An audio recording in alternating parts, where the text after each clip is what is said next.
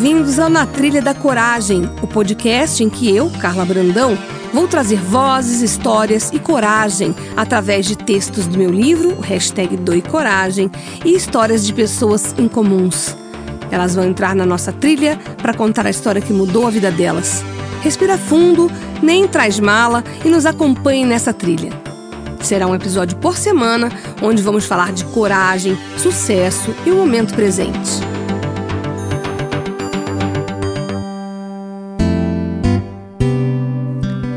Nesse programa, a gente vai falar com Nelson Batista, que tem uma história inspiradora e eu acho que vocês vão gostar.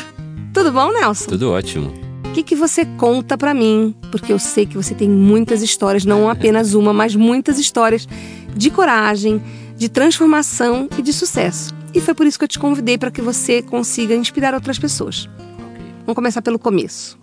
Qual a sua profissão? Sou cabeleireiro. E você vai fazer aniversário em breve. Quantos anos você fará? 61. É mentira. Você tem cara de 50. Não me engana. Deve ser porque você usa suas técnicas de cabeleireiro para si mesmo, não é possível. Prazer pela vida. Ah, eu imaginei que fosse isso. Faz toda a diferença, né? Faz. E quando você começou a ter prazer pela vida? Prazer pela vida, eu acho que foi 14 anos. Quando você começou a ter consciência. Sim. Antes é... você vivia. Aí acho que eu vivia na onda da vida, né? Um garoto, adolescente, periferia. Mas quando eu descobri a pobreza dos outros. É? Né? Eu fui, eu trabalhava como office boy uhum. e um amigo me convidou para conhecer grupo de jovens, uhum. igreja católica. Uhum. E eu fui, era tudo muito interessante, ok, bacana, mas nada demais. Aí um dia esse grupo, eles me convidaram para fazer parte do grupo da favela. Isso foi interessante. Porque para mim favela é o lugar onde só existiam maloqueiros, bandidos. Muita gente ainda pensa isso, né? Ainda pensa assim. E chegando na favela eu descobri outra vida, né? O que é miséria, o que é exclusão. Não entendia nada disso. E comecei a frequentar.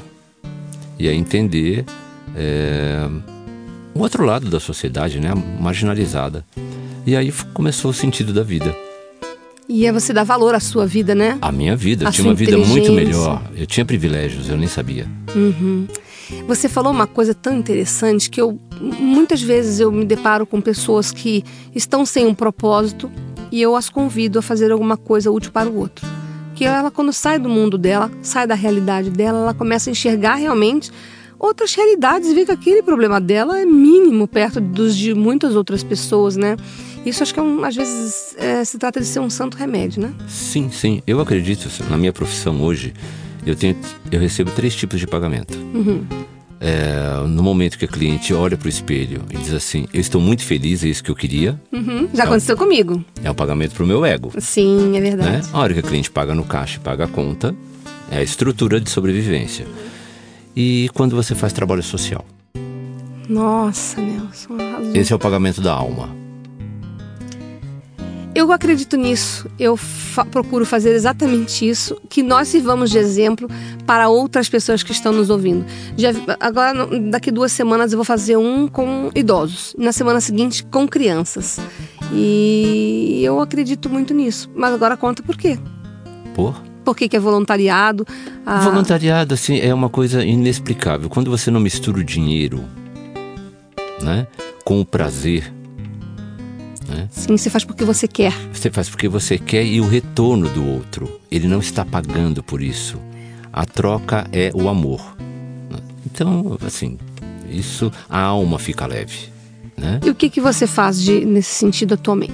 Atualmente eu estou sem fazer nenhum trabalho voluntário, mas sempre fui trabalhar em hospital dia, FEBEM, né? lar de idosos. Vou te levar para fazer o dia do lar de idoso lá, se bobear. Sim, menor problema. É, já estamos combinando então Combinadíssimo. aqui. Vai ser no, nesse mês ainda. E me fala uma coisa, a sua vida passou por uma grande transformação depois dessa descoberta de quem era o Nelson aos 14 anos. Você passou por uma outra transformação. Qual foi? A outra transformação foi é, o prazer com o cabelo, né? Porque 15 eu comecei a descobrir que gostava de cortar cabelo, mas assim, era uma coisa natural. Eu cortava do cabelo dos amigos, em casa, porque nós queríamos ter cabelos longos como os vocalistas das bandas de rock Um exemplo, qual banda? Led Zeppelin, ah. Blue Yesterday Cult, Nazareth, sei lá, várias delas. Uhum. E os barbeiros não deixavam o cabelo crescer. É, antigamente cabeleireira também não. Ai, é, então assim, criança, adolescente que tem cabelo curto e acabou. Pai que pagava. E aí eu comecei a cortar o cabelo dos amigos. Olhava nas capas dos discos uhum. né, da época e reproduzia. Né? Eu tenho esse, isso é um, o que eu ganhei do universo, esse talento de olhar e conseguir reproduzir com a minha técnica. E isso aconteceu aos 15 anos. E aí começou a brotar, né? O talento começou a aparecer aí. E aí você me contou que foi graças a um cunhado que começou a se tornar uma profissão, né? Sim, graças a um cunhado. Antes dessa história, lógico, só voltando um pouquinho, aos 13 eu tinha ficado fora de casa dois anos, morando na casa de uma irmã para não cair na marginalidade, morava na periferia e tudo mais. Foi quando eu voltei para casa e resolvi trabalhar. Né? Foi aonde eu conheci o pessoal do grupo de jovens, só recapitulando. E aí depois, aos 15 que eu já estava trabalhando, foi onde apareceu o cabelo. Uhum. Mas só aos 21 eu fui para a escola fazer o, o curso mesmo, para cabeleireiro, aprender técnicas e tudo mais. E aí é onde o mundo se abriu. E você faz isso desde lá. Você não teve outra profissão até hoje, né? desde lá, desde 82, quando eu me formei. De 82 até agora é só cabelo. Eu tenho uma pergunta engraçada. Sim. E quando dá errado, já deu alguma vez errado? O que, que você faz? Um corte de cabelo? É, um corte. Já, já deu errado. Mas normalmente é a falta de entendimento entre o que a cliente deseja e o que eu captei. Entendi. A falta de comunicação. A comunicação é Entendi. o grande problema. E qual é a sua reação? Olha, na verdade, foi o que eu me lembro exatamente, foram três vezes. Eu sabia que você tinha contado. Sim, porque marca muito. Claro. É uma decepção e você é uma muito pessoa grande. muito consciente, sim. Não eu é? deduzi. Não é nem corriqueiro, primeiramente, que você é um excelente profissional. E segundo, que pelo nível de excelência que você tem, você teria como contar. Sim. E foram três vezes e foi bem decepcionante, muito triste. Né? É. Mas a gente erra, todo mundo erra. erra. E aí o que, que você fez quando errou? Então, duas vezes foi possível consertar, consertar né? E uma vez a pessoa ficou muito irritada e nunca mais voltou. É, faz parte, é o direito dela também. Também. E de você entender também. Também. Porque isso é muito bom também de se falar, porque quando todo mundo erra, quem está nos ouvindo já errou alguma vez na vida. Sim. E quando erra, não tem muito jeito. Se você ficar pegando o, o chicote, se machucando, não vai resolver, né? Tem sim, que tentar sim. resolver, né? Exato, Você exato. tentou resolver nas duas circunstâncias que você citou, né? Sim, e eu acho interessante a gente tentar resolver. Ver onde errou, conversar com a pessoa, tentar achar outro caminho. E quem te inspirou na sua carreira? Quem é, é referência para você na sua área? Então, depois do curso, eu vim conhecer o trabalho de Ricardo Cassolari. Não sei quem é. Para mim, é um dos melhores. Sim, tem um nome é, é conceituadíssimo no mercado. E porque e o ser humano que é, uhum. né? É, é nítido a pessoa que não é técnica, recebeu também o talento do universo.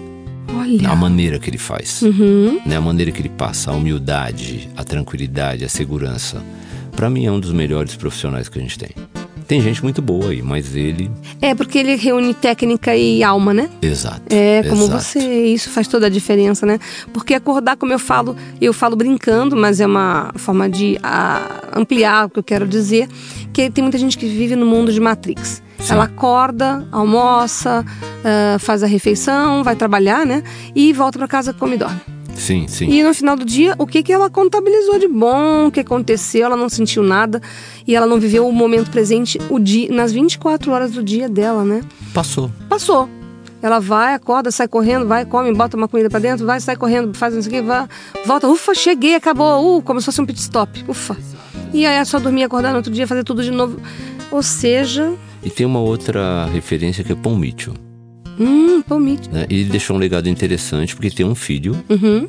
que segue a, a, mesma linha, com a mesma humildade, com a mesma transparência e Paul Mitchell foi um cara incrível também. Deixou um legado, né? Deixou, deixou, que... deixou. É bom sempre falar para as pessoas que você pode estar tá inspirando outras pessoas também, né? Sim, sim. E aí você teve também uma descoberta, assim, na sua vida, né? Depois de todo esse aprendizado como profissional, mas depois você teve uma descoberta como pessoa, né? Do seu autoconhecimento. Sim. Então, é terapia. Arrasou. terapia. Eu gosto muito do budismo para interioriza interiorização, mas terapia é fundamental. E eu fiz sete anos de terapia, descobri muita coisa sobre mim. O que, que você mais gostou de descobrir? Ah, que eu sou responsável pelos meus atos. Já diria Saint-Exupéry, né? sim. de uma forma fofinha. Sim. sim e o que, que sim. você menos gostou de descobrir? O que eu menos gostei de descobrir, eu acho que foi a minha preguiça. muito bom. Admitir um erro, uma coisa que não é legal, é muito sim, corajoso, né? Sim, sim. Porque a gente geralmente bota pra baixo do tapete, né? Esconde ali. Exato. E a, e, e a preguiça exatamente em administrar o meu talento. Ou seja, fazer a gestão disso. Entendi. Eu só mas queria sério. o prazer do talento, mas não ter o trabalho com a gestão. E aí, numa segunda fase de terapia, é que eu vim descobrir esse processo, a minha, a minha recusa em abundância, em viver a abundância.